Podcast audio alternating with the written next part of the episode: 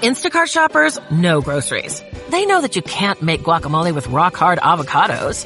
They know how to quickly find those peanut butter pretzels you can never find. And they keep you in the know by giving you updates about your order along the way. Let Instacart shoppers help take shopping off your plate so you can get time and energy back for what really matters. Visit instacart.com or download the app to get free delivery on your first three orders. Offer valid for a limited time. Minimum order $10. Additional terms apply. Instacart. Add life to cart. Lucky Land Casino asking people what's the weirdest place you've gotten lucky? Lucky? In line at the deli, I guess? Aha, in my dentist's office. More than once, actually. Do I have to say? Yes, you do. In the car before my kids' PTA meeting. Really? Yes. Excuse me, what's the weirdest place you've gotten lucky? I never win and tell. Well, there you have it. You can get lucky anywhere playing at LuckyLandSlots.com. Play for free right now. Are you feeling lucky? No purchase necessary. Void where prohibited by law. 18 plus. Terms and conditions apply. See website for details. Comunicación objetiva, veraz, comprometida y sin ataduras. ¿Qué pasa? ¿Qué pasa? Con Soraya Castillo.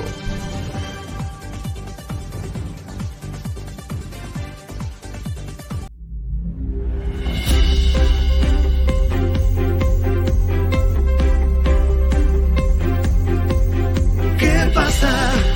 Esta es la hora de saber qué pasa. Comunicando la verdad, ¿qué pasa?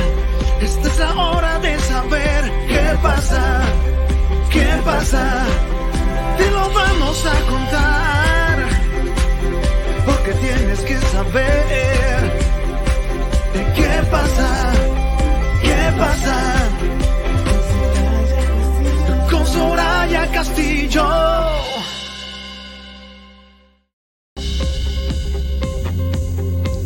Ustedes los que transformen la sociedad, los que conviertan el mal en bien, el odio en amor, la guerra en paz.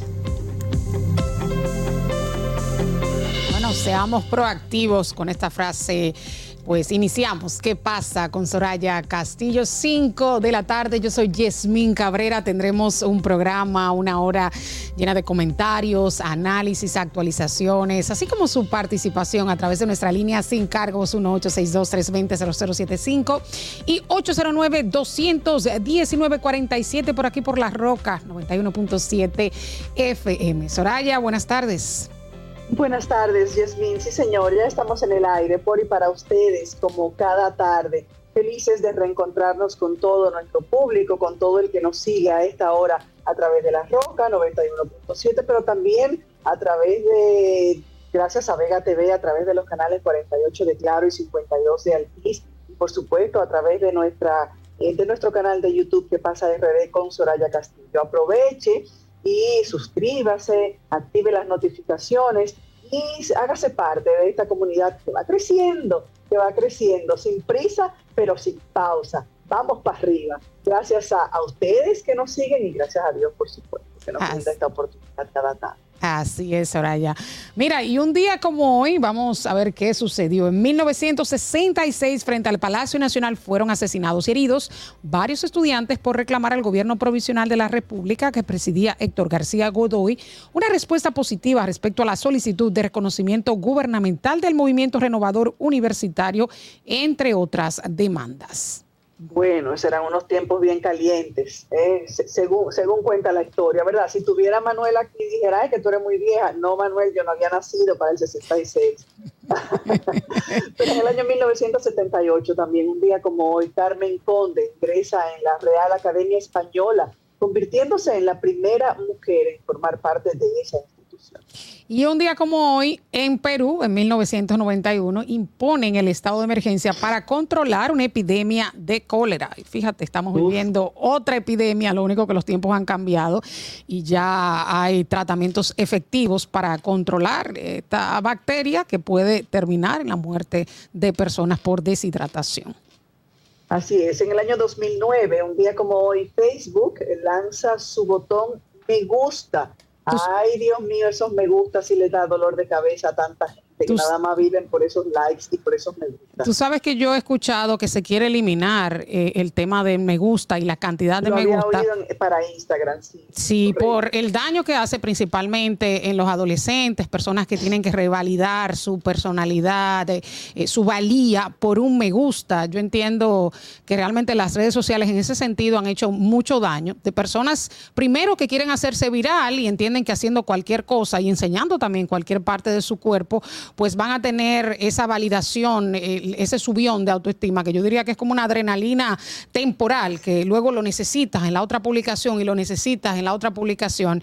Y, es realmente como adictivo. Yo entiendo que las redes sociales para los adolescentes es muy peligroso y hasta para personas adultas, pero en el caso de los adolescentes que están en un estado como de mayor vulnerabilidad, que muchas veces eh, reciben esas críticas de los haters, que para mí también son personas que tienen problemas, porque ocultarse detrás de una tablet decir tu nombre para eh, despotricar al otro, para hacerlo sentir menos, yo entiendo que también ahí se dan eh, esa doble cara. El, el que escribe y despotrica al otro tiene algún problema grave también de personalidad y esa persona que depende del like del otro también. Entiendo que eh, el tema de las redes sociales es un tema peligroso para las personas eh, vulnerables, principalmente los adolescentes. Totalmente de acuerdo.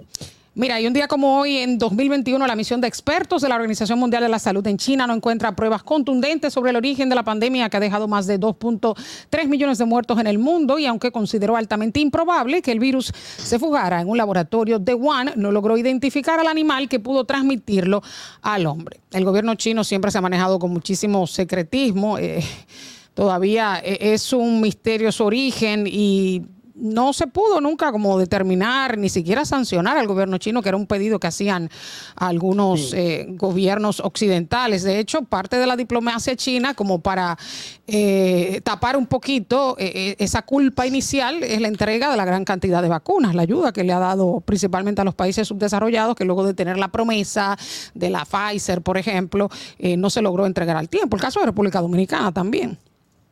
Si hubieran logrado, si, si fuera así, si, si hubiera sido algo creado eh, por, la, por la mano del hombre, pues también el que lo creó o sea, habrá, habrá hecho las cosas tan bien hechas para que sea lo que, lo que ha sido. Eh, difícil o imposible de determinar y de encontrar esas pruebas. Pero un día como hoy, también en el año 2018, y en la continuación de su negativa a una nueva enmienda constitucional, expresidente Leonel Fernández advierte que la modificación a la Constitución para habilitar al presidente Danilo Medina para una segunda repostulación puede abrir las puertas para un régimen dictatorial y despótico, citando sus palabras. Así es, lo que pues eh, bueno trajo después la, la- la gran división del Partido de la Liberación Dominicana y la creación. Para mí, yo te, te- te soy sincera, eh, yo soy de las que pienso que la, la- el- un segundo mandato no quiere decir que no que no pueda continuar el partido, pero el, el- presidente, la cabeza, debería ser un solo partido, aunque pueda reelegirse más tarde, pero no un, un- un- eh, eh, seguido, que tenga un segundo mandato seguido. Pienso que ahí es que todo se daña, todo se descompone. Si tú vas a la historia y ves, estar siempre los primeros gobiernos de un presidente, de, de- una persona, llámese como se llame, se, se daña, se descompone todo en una segunda vuelta.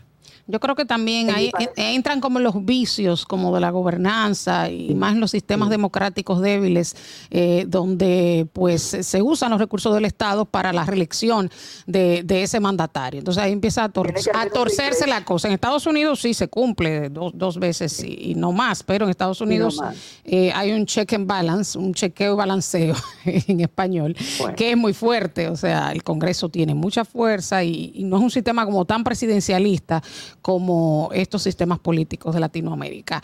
Mira, es. hoy es el Día Mundial de la Pizza, me encanta la Ay, qué pizza. rico. Mira que yo me comí una pizza de almuerzo hoy para que tú veas. ah, sí, eso te llena. No tenía, no tenía ganas de cocinar, no, no estoy, no estoy bien, la gripe me tiene un poquito eh, eh, aletargada y entonces dije, déjame poner una pisita en el horno. Así que mira, y no sabía que era Día Mundial de la Pizza, lo celebré.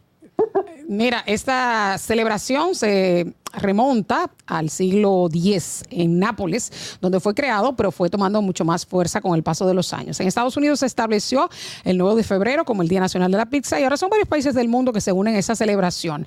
El consumo de la pizza se ha hecho tan popular internacionalmente que el 7 de diciembre de 2017 la UNESCO proclamó la pizza napolitana como patrimonio cultural inmaterial de la humanidad y desde ese momento se celebró este plato en todo el mundo. Este reconocimiento no es para la pizza en general, sino para el arte o la cultura de preparar la pizza napolitana, la cual consiste en preparar en cuatro etapas la masa de la pizza, hornearla con fuego de leña, dándole vueltas. Pero ahora hay una cantidad de variedad de pizzas. Eh, no es lo mismo la, pizza americana comercial, ¿verdad? la, pizza italiana. Yo fui a Italia y, nada que ver. Así es. Bueno, eh, Soraya, vamos a una pausa. Cuando retornemos, eh, vamos a hacer balance de las informaciones de este jueves 9 de febrero. Regresamos en breve. Comunicación objetiva, veraz, comprometida y sin ataduras. ¿Qué pasa? pase, pase con Soraya Castillo. ¿Cuál es la ilusión de tu vida? Toda la familia viajar para Orlando, remodelar la cocina, la sala o tu habitación. ¿Cuál es la ilusión de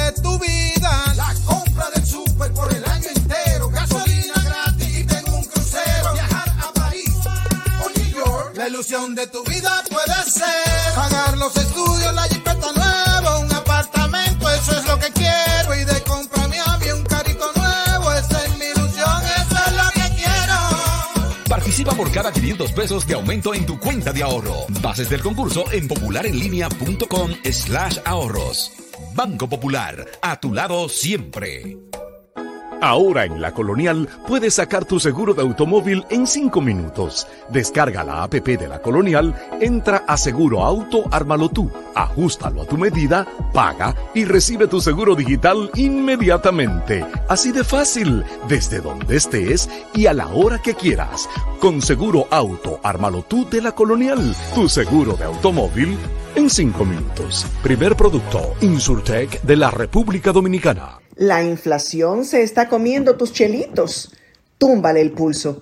Cambia a calentadores de aguas solares para calentar el agua de tu negocio o residencia con tan solo la energía del sol, porque el sol no pasa factura. No esperes más y ahorra llamando al 809-412-0078 para tener agua caliente a cero costo de energía y 10 años de garantía que solo la brinda Megasol número uno en calentadores de aguas solares en el mercado.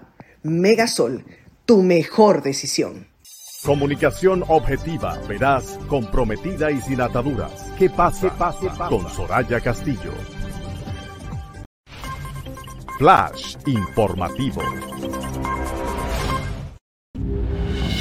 Gracias por continuar con nosotros en ¿Qué pasa RD con Soraya Castillo? Bueno, luego de que se creía improbable en esta legislatura extraordinaria que finaliza el 15 de febrero, pues eh, el Código Penal pasó su primera prueba en el Senado de la República, o sea que pasó por primera lectura con las modificaciones realizadas por la Comisión Especial que estudió la pieza.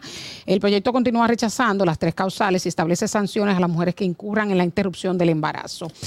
Eh, la discusión estuvo muy candente, eh, se basó en las tres causales. La senadora del Distrito Nacional, Farideh Raful, de Puerto Plata, Jeanette Burnigal, y el senador de Elías Piña, Iván Lorenzo, presentaron propuestas a favor de las tres causales y antes de la aprobación en primera lectura, eh, Rafael presentó una modificación al artículo 112, eh, que sería que tampoco serán sancionados los profesionales de la salud que para preservar la vida de la mujer previo a las 12 semanas de gestación realicen procedimientos médicos en los centros de salud autorizados por el Ministerio de Salud Pública en los casos que se vean obligados a interrumpir el embarazo cuando el desarrollo del mismo ponga en peligro la vida de la madre, cuando el fruto del embarazo sea consecuencia del fruto de un delito de violación sexual o cuando el desarrollo del feto de nuestras médicas suficientes que será incompatible con la vida al momento del nacimiento. Sin embargo, esta propuesta fue rechazada por la mayoría de los senadores. Hay que recordar que también hay un proyecto de ley eh, que se, o sea, que se presentó que viene de forma independiente a tratar el tema de las tres causales. Habría que ver si luego de aprobado eh, el, Código Penal sin las tres causales, si se aprueba ese proyecto, pues entonces tendría que modificarse o introducirían un eh, o sea, la, inconstitucionalidad por no estar acorde con la Constitución de la República que establece el derecho a la vida. Soraya. Bueno, por otro lado, bajan de torre del Estadio Quisqueya un hombre que intentó lanzarse. Este señor fue identificado como Miguel Gómez. Intentó lanzarse desde una de las torres eléctricas del Estadio Quisqueya Juan Marichal. Fue bajado por las autoridades. Al momento en que tocó suelo, lo primero que expresó fue que no sentía arrepentimiento, alegando que el Estado no puede dejarlo en la calle quitándole sus tres solares. Él está exigiendo que se le pague por unos terrenos de su propiedad que serán utilizados para la construcción de la extensión del metro. Dice, y cito sus palabras, yo no tengo dinero ni siquiera para comprar uno, lo que yo soy es tanquero y a mis 45 años he trabajado toda mi vida para tener eso. Fue lo que dijo este hombre, quien se dedica a transportar camiones de agua potable. Eh, fue conducido con escoltas hacia el Ministerio de Obras Públicas y Comunicaciones, donde será recibido por un viceministro a los fines de resolver esta situación que está demandando.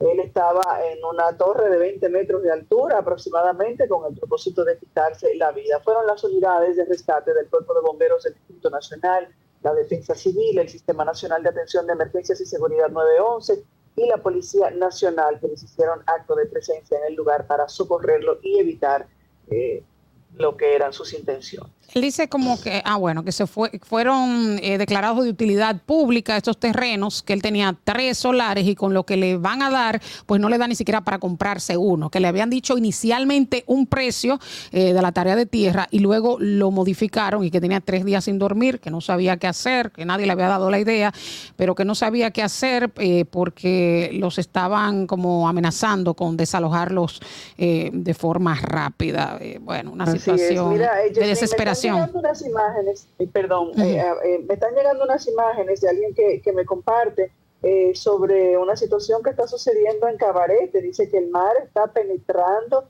en, en zonas de Puerto Plata y Punta Cana y que es un fenómeno conocido como mar de fondo que afectaría a la costa atlántica de República Dominicana. Estas imágenes que me están enviando corresponden a Cabarete, Puerto Plata, y en él se pueden observar cómo las olas llegan hasta los establecimientos comerciales y hoteles. Esto podría estaría ocurriendo hoy y todavía mañana en, una zona eh, como en un pico más peligroso del mar del fondo, desde la isla Saona hasta Montecristi. Ya el sábado esto empezaría a disminuir, de acuerdo al informe que, estoy recibiendo. Yo me imagino que el, que el COE... Que viven por esa zona o tienen pensado trasladarse el fin de semana.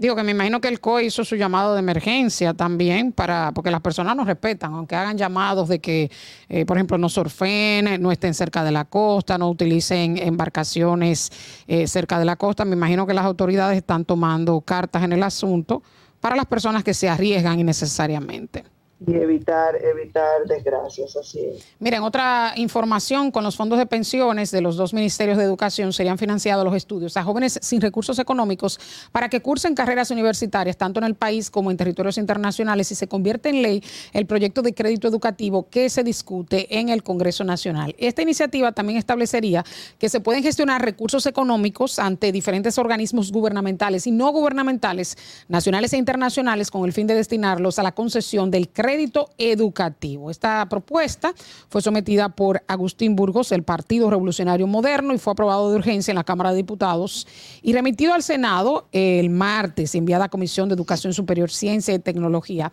Estos préstamos serían reembolsables y los estudiantes tendrían que comenzar a pagarlos luego de un año y medio de haber terminado los estudios y este financiamiento corresponderá a un préstamo del gobierno a los estudiantes.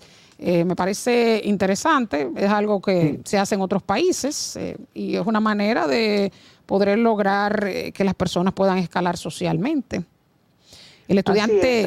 tantas, personas con intención de, de, prepararse, de formarse para avanzar en sus proyectos de vida y la mayoría de ellos, o muchos de ellos, no tienen la posibilidad, así que esto sí es definitivamente algo muy positivo. Porque hay un tema también, Soraya, que aunque uno tenga, eh, por ejemplo, la universidad estatal, o sea, se gasta en libros y dependiendo la carrera, hay carreras que son más caras que otras, por ejemplo, medicina, arquitectura, odontología, y hay personas que tienen que pues claudicar a sus sueños. del interior, por ejemplo, también eh, a establecerse en la, en la capital para poder lograrlo, y entonces eso también tiene un costo. Y el, el costo del pasaje, o que tengo entendido que van a establecer eh, eh, autobuses en los cuales los estudiantes no paguen. El tema de la comida en el día, algunas personas tienen materia en la mañana, otros en la noche, otros tienen que también mantenerse y trabajar en algún turno, y se le hace muy complicado realmente, aunque haya una, una educación gratuita en el país. Así es. Bueno, eh, mira, Yasmín, y, a propósito de, actualidad, eh, ha sido, ha causado mucha eh, conmoción y muchos comentarios del intento del gobierno y definitivamente uno dice que como sociedad estamos ya cansados de los intentos de, de esta gestión por normalizar e institucionalizar los planes fusionistas y darle una excusa a la migración haitiana masiva. La gestión actual lo lo ha intentado todo, desde la propuesta de ley de refugiados, que en su momento también recibió el repudio de la población, hasta este adefesio del proyecto de ley para la protección de las personas víctimas o sobrevivientes de trata y objeto de tráfico ilícito, de inmigrantes, que, como ya decía, ha generado, eh, y no es para menos, una ola de críticas en la opinión pública y en la sociedad civil. Pero si lo miramos, vamos por partes. Primero está el hecho de que este proyecto de ley cargaría, como decía Manuel ayer, cargaría a los ciudadanos la manutención de los inmigrantes. Es decir, que según la propuesta que fue remitida directamente por el Poder Ejecutivo, se, se crearía una contribución de carácter obligatoria para el sector público o privado en el país. O sea, que toda persona jurídica o entidad deberá pagar una contribución especial obligatoria en base a sus ingresos para la atención, asistencia y protección a las personas identificadas como víctimas de, de tráfico ilícito de migrantes, conforme a los presupuestos establecidos en esa, en esa legislación. Persona jurídica o entidad con ingresos de cero hasta un millón de pesos aportarán 150 pesos, mientras que quienes tengan ingresos de un millón de pesos hasta 8 millones de pesos aportarían 450 pesos. Las personas jurídicas o entidad eh, con ingresos de 8 millones, eh, de 8 millones hasta los 20 millones de pesos aportarían 1.500 pesos y así sucesivamente es según la categoría. Pero además, esta pieza que afortunadamente, hay que decirlo, está en fase de estudio en el Senado y esperemos que ahí se quede y que ahí se muera, establece también, oigan bien, en su artículo 63, gestionar la permanencia regular de las víctimas en el país, debiendo realizar los trámites, trámites necesarios para obtener permisos migratorios y otorgar la residencia. Se lo decía yo también a Manuel ayer, que esto tiene algo, que debía tener algo oculto. Y ya decía yo ayer que me iba a documentar, que quería leerlo, no había leído a profundidad, solo que por encimita el proyecto que fue remitido al Congreso y la verdad es que a uno se le pone la carne de gallina, los pelos de punta. También esto podría, a través de este, este eh, proyecto, esto podría gestionar un permiso de trabajo, así como cualquier otro que, que le fuera necesario ante las instituciones estatales correspondientes y las víctimas podrán optar por un seguro de salud hasta tanto permanezcan dentro de la unidad de identificación. O sea que le vamos a dar de todo, además de mantener, además de que ya están consumiendo eh, salud, el, sistema de salud, el sistema educativo, ahora hay que darle más, ¿eh? porque son las víctimas y son los sobrevivientes y testigos de trata de personas eh, que, que uno la verdad que no lo entiende. La trata de personas, hay que decirlo también, es un tema real que afecta a miles y que mueve millones en todo el mundo y que principalmente afecta a mujeres y niñas según las cifras y los estudios. Y es penoso que se haya querido justificar la excusa para la acogida de miles de haitianos que vendrían al país, escudándose en trata con este tema y con un proyecto de ley descabellado, desafortunado y que una vez más, lamentablemente, les deja ver el refajo, les deja ver el refajo al gobierno, curtido de intentos tras intentos, y no va a pasar intento tras intento de atentar contra la identidad nacional. Comunicación objetiva, veraz, comprometida y sin ataduras. ¿Qué pase, pase, pase con Soraya Castillo? La inflación se está comiendo tus chelitos. Túmbale el pulso. Cambia a calentadores de aguas solares para calentar el agua de tu negocio o residencia con tan solo la energía del sol, porque el sol no pasa factura. No esperes más y ahorra llamando al 809-412-0078 para tener agua caliente a cero costo de energía y 10 años de garantía que solo la brinda Megasol. Número uno en calentadores de aguas solares en el mercado. Megasol, tu mejor decisión. ¿Y tú? ¿Por qué tienes NASA en el exterior? Amore, porque con el plan Larimat yo pongo a los niños y a mamá en el seguro. Así, se cubre su salud y yo trabajo aquí tranquila. ¿You know? Con Senasa en el exterior, cuidas tu salud y la de los tuyos. Solicita tu plan Larimar ahora con repatriación de restos desde y hasta el país de origen. Más detalles en www.arssenasa.gov.do. Con la app Promérica Móvil RD te conviertes en el primero en la fila para obtener tu cuenta de ahorros y tarjetas de crédito. En Banco Promérica innovamos para ti. Conoce más en nuestra página promérica.com.do. Celebremos juntos y exaltemos a la que dio el gran sí que cambió el mundo. En la experiencia sinfónica Unidos por la Alta Gracia, el concierto una estela de artistas honrando a nuestra Madre y Protectora, la Virgen de la Alta Gracia, acompañados por la Filarmónica La Hispaniola. Jueves 23 de febrero, 8.30 de la noche en la sala principal Carlos Piantini del Teatro Nacional. Boletas a la venta en Sinfonía, Huepa Tickets y la boletería del Teatro Nacional. Unidos por la Alta Gracia, el concierto Invitan Comisión Nacional Unidos por la Alta Gracia y Damas de la Alta Gracia. Comunicación objetiva, veraz, comprometida y sin ataduras. Que pase, pase, pase con Soraya Castillo.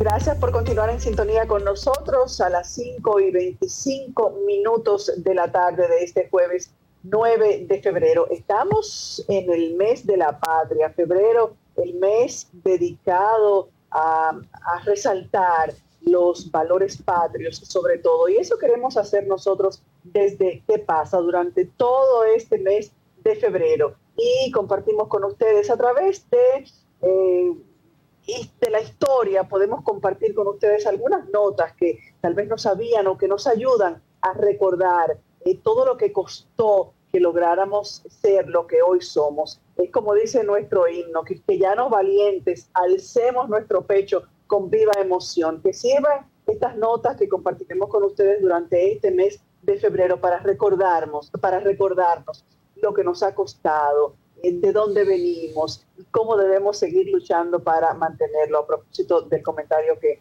acabamos de hacer. Así es que, ¿sabía usted que República Dominicana cuenta con más de una independencia? Aunque bien los dominicanos celebran el 27 de febrero como el Día de la Independencia Nacional, el país hasta la fecha ha pasado por dos independencias. Así es, el primero de diciembre del 1821, el teniente José Núñez de Cáceres declaró la independencia de Haití español solicitando la admisión a la República de la Gran Colombia. Semanas después, el 9 de febrero de 1822, las tropas haitianas ocuparon el este de la isla. Se le dice también la independencia efímera porque no nos duró más de dos meses. Luego, en el 27 de febrero de 1844, después de 22 años bajo el yugo haitiano, los trinitarios se declararon como una república libre e independiente, que bien, como dice su juramento, lleva el nombre de República Dominicana. Es esta la fecha oficial de la fiesta de independencia nacional.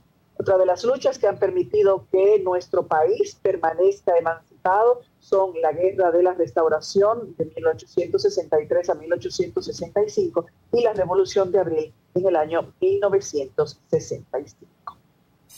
Comunicación objetiva, veraz, comprometida y sin ataduras. Que pase, pase, pase. Con Soraya Castillo.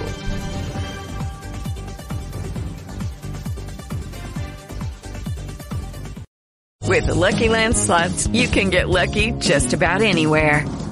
This is your captain speaking. Uh, we've got clear runway and the weather's fine, but we're just going to circle up here a while and uh, get lucky. No, no, nothing like that. It's just these cash prizes add up quick. So I suggest you sit back, keep your tray table upright, and start getting lucky. Play for free at LuckyLandSlots.com. Are you feeling lucky? No purchase necessary. Void where prohibited by law. 18 plus terms and conditions apply. See website for details. Recibimos a José Dantes, abogado y miembro del Comité Político y secretario de Asuntos Jurídicos del Partido de la Liberación Dominicana, aspirante a la senaduría del Distrito Nacional por el PLD. Buenas tardes, Dantes.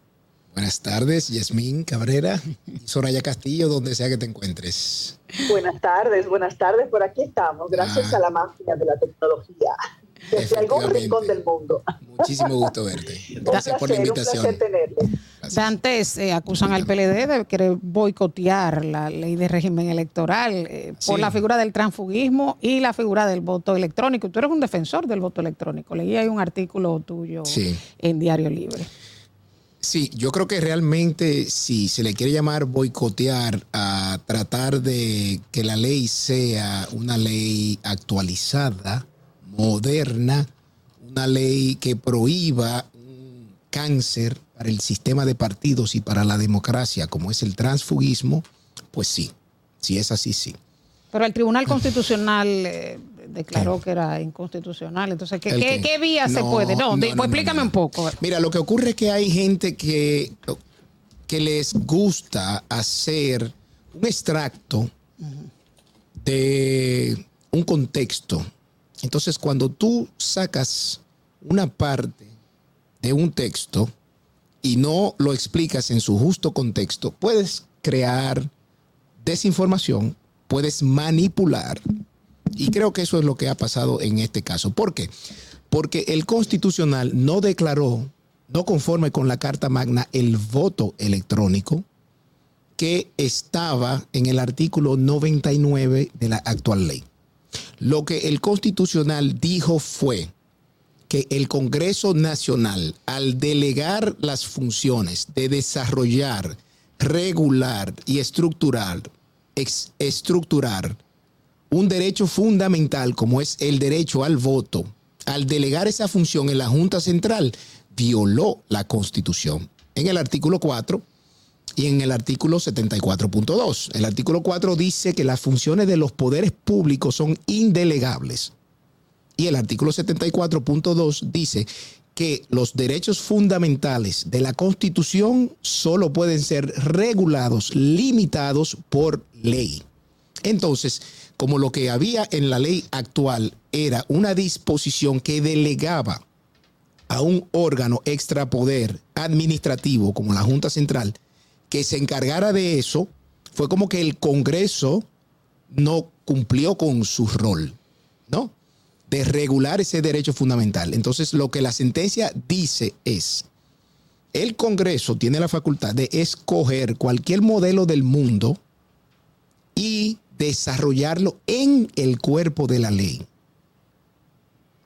Y una vez desarrollado en el cuerpo de la ley, debe garantizar que ese sistema que contemple respete ciertos principios, como el de transparencia, equidad, el de la certeza electoral, el de la seguridad del voto, etcétera, etcétera. Entonces, en ese sentido, nuestro partido presentó una, una propuesta para que se incluyese en la, en la ley el capítulo que desarrolla el voto automatizado o electrónico, cumpliendo con di- con las directrices de la sentencia del Constitucional. Por eso es un, es un capítulo de 17 artículos. Antes había un artículo que lo que simplemente te mandaba era que la Junta Central desarrollara el voto electrónico. y que hiciera pruebas por lo menos seis meses antes. Entonces, eso fue lo que se declaró no conforme con la Carta Magna, porque la Constitución dice que la limitación de un derecho fundamental solo se puede hacer por ley. O sea que la ley es la que tiene que contemplarlo. Y lo que hemos pedido en este caso es que en este proceso de reforma a la ley orgánica del régimen electoral no perdamos la oportunidad de incluir el voto electrónico para el futuro. No para el 24 ni siquiera, porque estamos claros de que no hay tiempo para poder hacer un, un proceso de esa forma, sino que se incluye en la ley y nuestro partido era de una posición eh, en principio que a partir del 2028 se pudiese utilizar.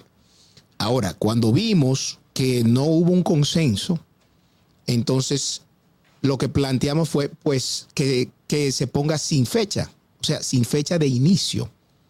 Pero no podemos castrar, eh, vamos a decir, el, el paso a un voto electrónico que va a brindar más eficiencia, más transparencia, más objetividad. ¿Por qué razón mantener atado al siglo XIX a la sociedad dominicana cuando estamos en el siglo XXI? ¿Por qué razón no se puede votar en una pantalla donde tú marques por tu opción preferida, donde luego de que tú cumplas con ese proceso, la misma máquina te da un volante físico donde tú confirmas por quién tú votaste y lo echas en la urna. ¿Por qué no, por qué no instaurar un sistema que a las tres horas el país entero sepa a quién el pueblo soberano ha escogido como sus autoridades? En Brasil, hace apenas un, un mes y algo, hubo las elecciones presidenciales de una segunda vuelta, 123 millones de votantes. En menos de cuatro horas ya se sabía quién era presidente. Aquí se cuentan 5 millones de votos y 48 horas después no sabemos quién es el, presidente electo, quiénes son los senadores, quiénes son los diputados. O sea, me da mucha pena que hayan partidos que por intereses particulares eh, y hasta cierto punto, por otro lado, con una visión incoherente, eh, quieran eh, castrar el desarrollo de una ley electoral acorde al ¿Y siglo cuáles serían al siglo esos XXI. son estos intereses? No. ¿Cuáles son esos intereses? Ajá. Bueno, eh, lo primero es que hay gente que desde que oye el, ter- el término tránsfuga, como que No, no, da- pero en el caso del voto electrónico, ¿qué interés tendría un partido no Bueno, eh, bueno, la fuerza del pueblo no está de acuerdo porque dice que ese mecanismo, con el fallo que hubo en las elecciones del 2020, eh, realmente no da garantías. Ahora, ¿qué ocurre? La suspensión de las elecciones del 2020, las municipales, ¿no? En, en el mes de febrero, se debió como muy bien quedó establecido en los informes de la OEA y de la Unión de Órganos Electorales de Latinoamérica, que se debió a fallas humanas, a negligencias que ellos mismos ya habían detectado, habían advertido y que no se tomaron los controles del lugar. O sea, hubo falta de calidad, de control de calidad. Entonces, al no reparar esas falencias que se identificaron previamente, el sistema, el día de esas elecciones, dio ese fallo. Y por esa razón han querido satanizar el voto electrónico. Es como si, por ejemplo, los Estados Unidos, luego de aquel lamentable accidente del, el, el, el transbordador, creo que era el Challenger, el Challenger explotó, que haya suspendido su, pro, su, pro, su, pro, su, su programa aeroespacial. Nunca lo hizo. O sea, continuaron mandando los, los transbordadores a la Luna y hoy día están en Marte. Es como si tú me dijeras que, por ejemplo, bueno, hubo uno de mis colegas hace como 10 años que yo lo veo trabajando un documento legal en una máquina de escribir.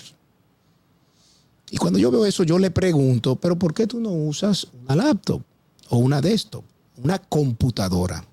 Y me contestó, no, porque me he dado cuenta que cuando yo trabajo en una computadora, si se va la luz, yo pierdo lo que he trabajado. Y por eso yo prefiero usar una máquina porque ahí yo sé que no va a haber ningún problema. Entonces, yo lo que veo que en la estamos, en la luna estamos y nos tienen los partidos políticos. Son los políticos y los partidos los responsables de- del desorden que, que vivimos, por decirlo de alguna manera, porque no hay una norma, porque no hay una ley. Y son los partidos políticos los que uno por un lado, a uno le toca ahora, ahora está el PLD diciendo tal cosa, pero en el pasado tal vez fue tal o cual partido. El asunto es que los propios políticos, a los propios partidos, no quieren esta ley, eso es lo que parece, porque no le conviene, porque es más fácil que eh, em, haya este desorden, que cada quien pueda hacer, que cada quien pueda manejar los recursos, que cada quien haga sus campañas, sus actividades sin, sin, sin freno. Entonces, aparentemente son los mismos partidos lo que, lo que, han- lo que viven boicoteando eh, propuesta tras propuesta la ley de partidos. Es que mira, en este, en este caso, eh, eh, lo que... No vergüenza. En este, en este caso, lo que se ha intentado es realmente dotar de ciertos aspectos que fortalezcan la ley a los fines de que el proceso electoral sea lo más diáfano posible. Y no es mejor aprobar una ley de partido y la, y la vamos arreglando como cuando uno va arreglando la carga en el camino. No es mejor aprobar una ley, que haya una norma y se va mejorando. Lo que ocurre es que la, la historia nos ha demostrado que cuando se hace de esa manera, nunca se arregla en el camino absolutamente nada. Ah, pues no vamos a tener Ese yo creo que ha sido, bueno, a ver, Soraya, piensa en esto, por ejemplo. ¿Por, Dante, por tenemos- qué tú crees? Sí, ¿por Tenemos qué? una llamada para Sí. que no se caiga, porque está llamando varias veces. Buenas tardes. Muy buenas tardes, José Jiménez desde la ciudad de Nueva York. Hola, José, ¿cómo estás? Buenas tardes, José. Tenía mucho, saludos Soraya y Yasmin, que no estaba de acuerdo con algo del señor Dantes. No sé si es la posición de él solamente o del partido que él representa, pero creo que es lo mejor que le puede pasar al país, que es la de eh, hacer las elecciones de manera electrónica, eh, porque estamos viviendo en un atraso con ese conteo mano a mano, con el lapicero, con, con, con, con el lapicito. Entiendo que si ese error que hubo ahí, eso, eso no debe ser como el parámetro para, eh, para decir que ya, que eso no funciona. Da mucha vergüenza que el líder que ha sido presidente tres veces, Leonel, que habla mucho de futuro, de República Dominicana 2044, no quiera, esté, esté, esté en contra de esto, porque eso es lo que es ir al atraso. Y hoy día, si se dice que se pueden engañar, también, así como se dice que se puede manipular, también se puede descubrir si se manipuló o no. O sea, todo eso deja rastro. Pero en este caso, Entonces- en este caso, excelente, excelente comentario. No porque coincida con lo que hemos planteado, que no es mi propuesta personal, sino es la propuesta de mi partido. Eh, es que precisamente se supone que la tecnología sirve para algo. O sea, ¿para qué yo me voy a hacer una cirugía de corazón o, o no de corazón abierto? Una, una cirugía eh, invasiva cuando yo me puedo hacer una por la paroscopía. Entonces, es exactamente lo mismo. Y vuelvo y digo, o sea, si en un país como Brasil, que tiene zonas Amazon, eh, zonas con, con- con selvas, ¿no? O sea, hay gente con menos acceso a la, a la tecnología que aquí en este mismo país hacen su proceso no manual. 123 millones de personas votan y en menos de cuatro horas tú supiste quién había ganado. Hoy día yo creo que hay más jóvenes que son más diestros con estos equipos que con un lápiz.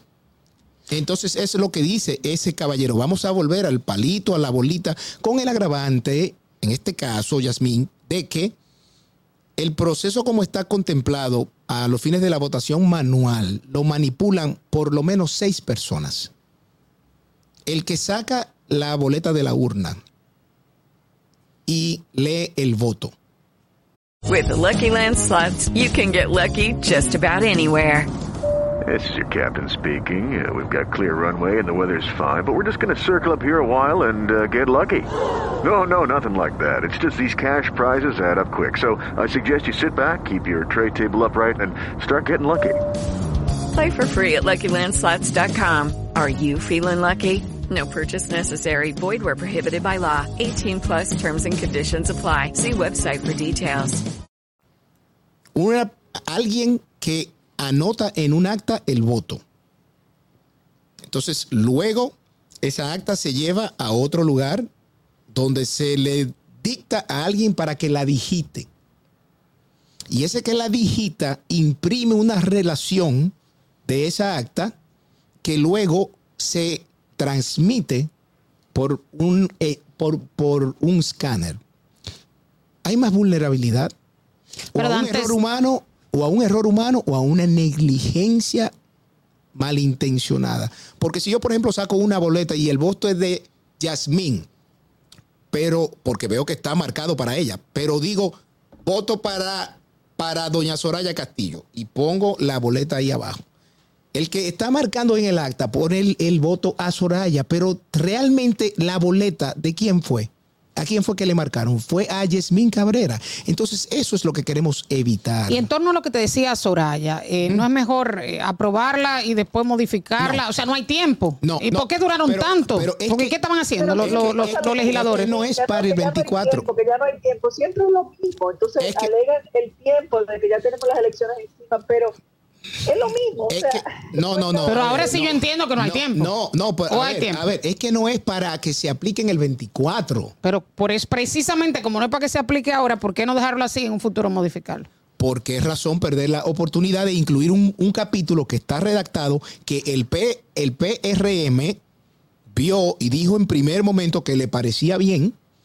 eh, y los técnicos de la propia Junta Central que lo vieron con los técnicos del Congreso también dijeron que les parecía bien. O sea, ¿por qué razón? Es como, por ejemplo, que hoy nos digan que el, Código Penal, que fue aprobado en una primera lectura sin las tres causales, digan las tres causales se quedan para una ley especial. Todos sabemos que eso no va a pasar. Esa ley especial no llegará. No se hagan sueños porque no va a pasar, no perder la oportunidad de que precisamente nosotros vamos a un proceso electoral que va a ser uno de los más complejos. ¿Por qué? Porque tú vas a tener prácticamente siete niveles de elección. En el mes de febrero tú vas a tener cuatro niveles de elección. El alcalde, los regidores, los directores de distritos municipales y los vocales con voto preferencial en el caso de los regidores y los vocales.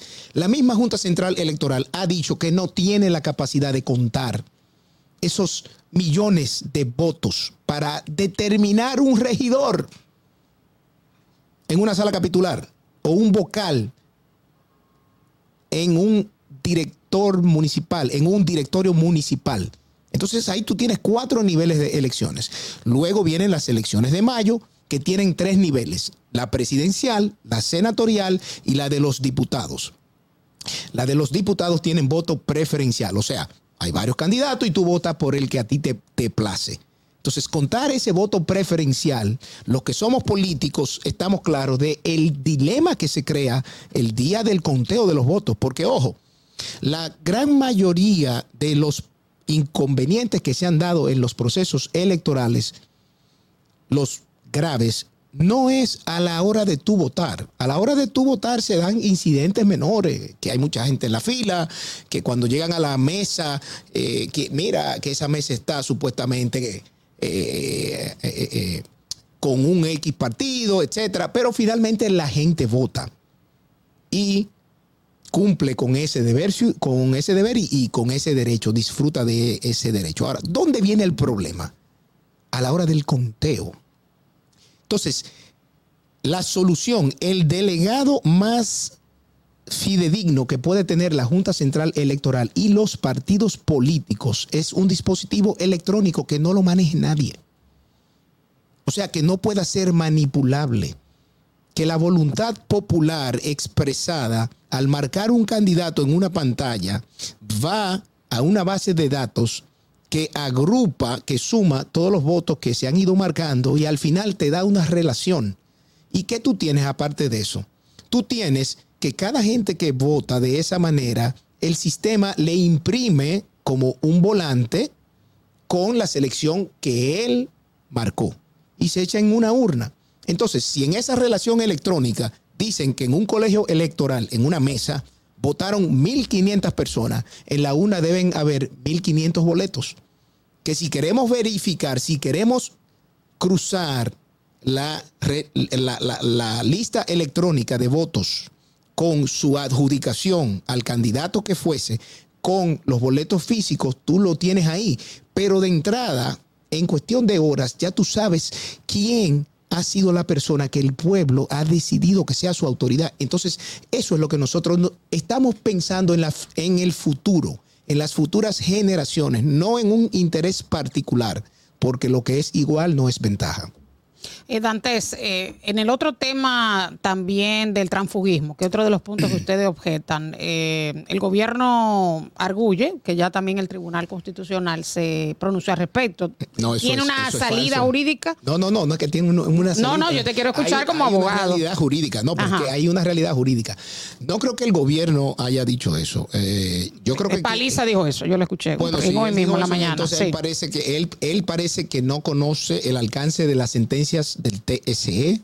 Yo le, lo, lo, lo invito a que me diga cuál es esa sentencia del constitucional, que me diga el número y que me diga la fecha, para yo buscarla y para yo ver, porque esa sentencia simplemente no existe. No es cierto, es falso. Es falso, está equivocado. Y él no conoce materia electoral. Que, que me disculpe. Pero ustedes también dicen que le están comprando ¿Qué alcaldes. ¿Qué, Sí, qué van a hacer? sí, pero ¿qué van a hacer? ¿Van a ir a organismos pero- internacionales? pero ¿Tienen para- pruebas? Pero para, claro que sí que tenemos pruebas.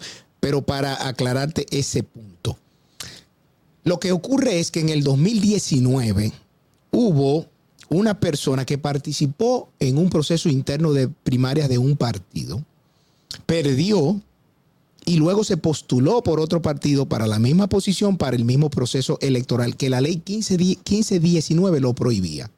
Llevó su caso al TSE y el TSE dijo que esa disposición era inconstitucional porque la constitución dice cuáles son los, los requisitos para ser candidato a la presidencia y que el Congreso no podía agregar un requisito extra. Ahora, ¿qué ocurre? Esa sentencia eh, del TSE es la 100-2019.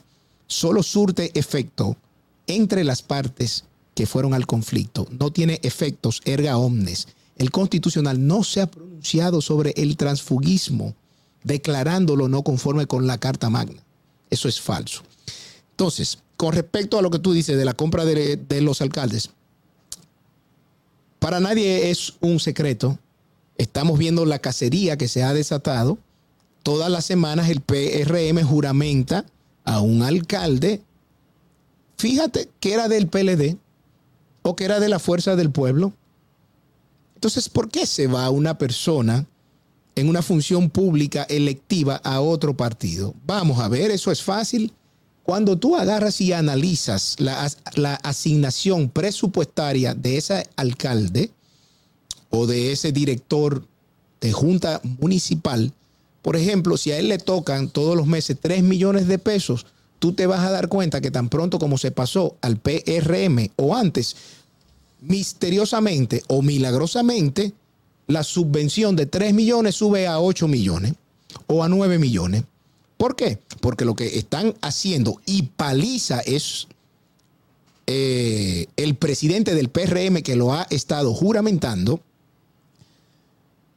le dan una asignación, le hacen obras, lo cual está bien, lo cual está bien que hagan obras en la comunidad. El gobierno central le hace obras, le promete nombramientos en la administración pública para sus, para sus, sus seguidores y les garantiza la candidatura para el 2024. Entonces, díganme si eso no es compra de alcaldes o no. Entonces, ¿qué ocurre? Lo que ellos no se dan cuenta es que hoy tú te puedes beneficiar de un tránsfuga, pero al final tú lo que estás haciendo es afilando cuchillo para la garganta de la democracia dominicana y del sistema de partidos, porque eso corroe la fortaleza partidaria, porque eso da pie a la deslealtad política, eso da pie a que la antipolítica crezca y que en algún momento, no muy lejano en, nue- en nue- en nuestro país, se vivan aventuras como la que han vivido otros países donde surge un Mesías que no es del sistema, que lo aclama todo el mundo y que, oh cáspita, cuando llega al poder, destruye la democracia, la economía y el país completo. Y no quiero Entonces, mencionar un país en particular.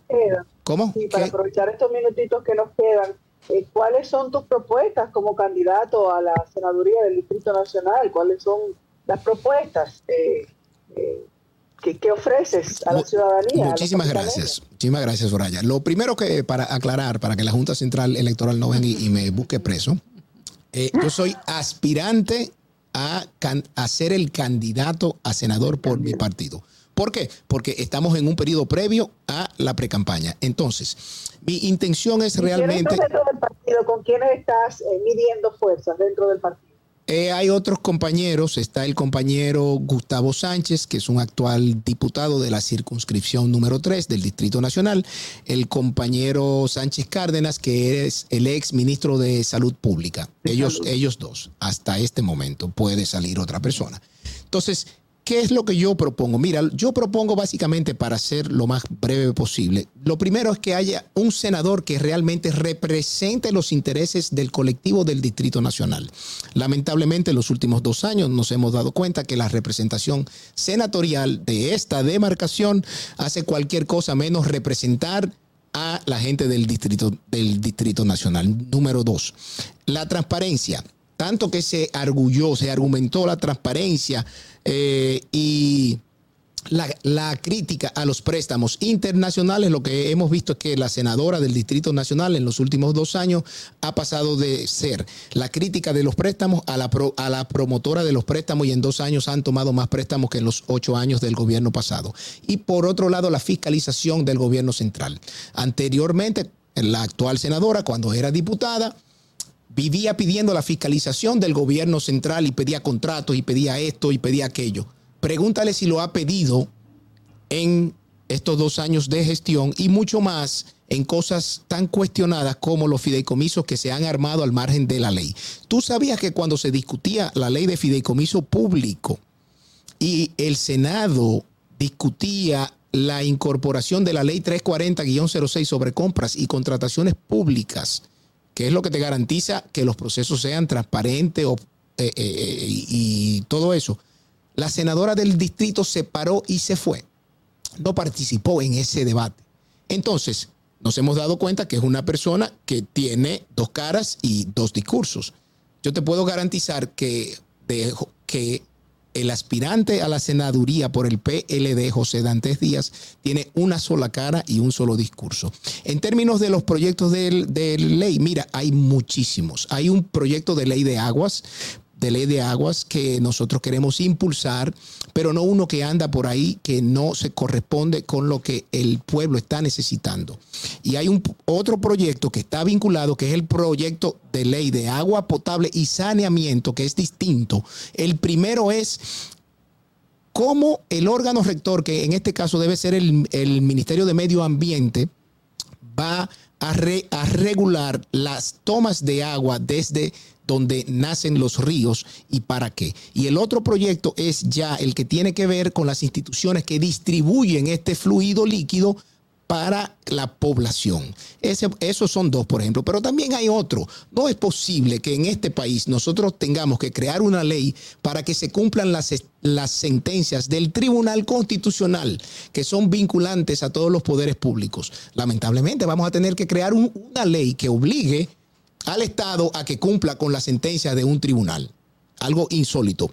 Por otro lado, también tenemos la ley que debe fortalecer la, la, protección a las víctimas en los casos penales. ¿Por qué? Porque lamentablemente el Estado no cuenta con la estructura ni con la capacidad eh, institucional para poder garantizar que una víctima en un proceso penal que la hayan asaltado, atracado, violado o lo que fuese, se mantenga presente durante el proceso para poder garantizar junto con la fiscalía, junto con ese Ministerio Público, una condena para la persona que haya cometido ese crimen y ese, y ese delito. Entre muchos otros proyectos más que si, me, que, si, si te los digo ahora, pues nos dan las 6.30 del, 6.30 de la tarde. Bueno, muchísimas gracias, José Dantes. Tendremos que invitar, tendremos que invitar a Dantes en una oportunidad futura. Jessica. Cuando tú quieras. Que con Dantes se puede hablar de muchos temas. ¿eh? Abogado, miembro del Comité Político y secretario de Asuntos Jurídicos del Partido de la Liberación Dominicana y también aspirante a la senaduría del Distrito Nacional por el PLD. Gracias por estar con nosotros. Muchísimas gracias a ustedes por la invitación. Buenas tardes. Así finalizamos ¿Qué pasa RD con Soraya Castillo? Una servidora Yasmín Cabrera se despide. Nos vemos mañana por aquí por La Roca 91.7 FM. Buenas tardes. Hasta aquí, ¿qué pasa? Con Soraya Castillo.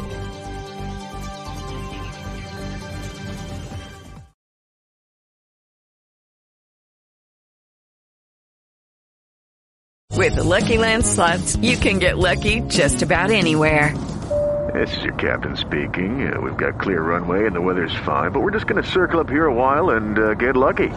No, no, nothing like that. It's just these cash prizes add up quick. So I suggest you sit back, keep your tray table upright, and start getting lucky. Play for free at LuckyLandSlots.com. Are you feeling lucky? No purchase necessary. Void where prohibited by law. 18 plus terms and conditions apply. See website for details.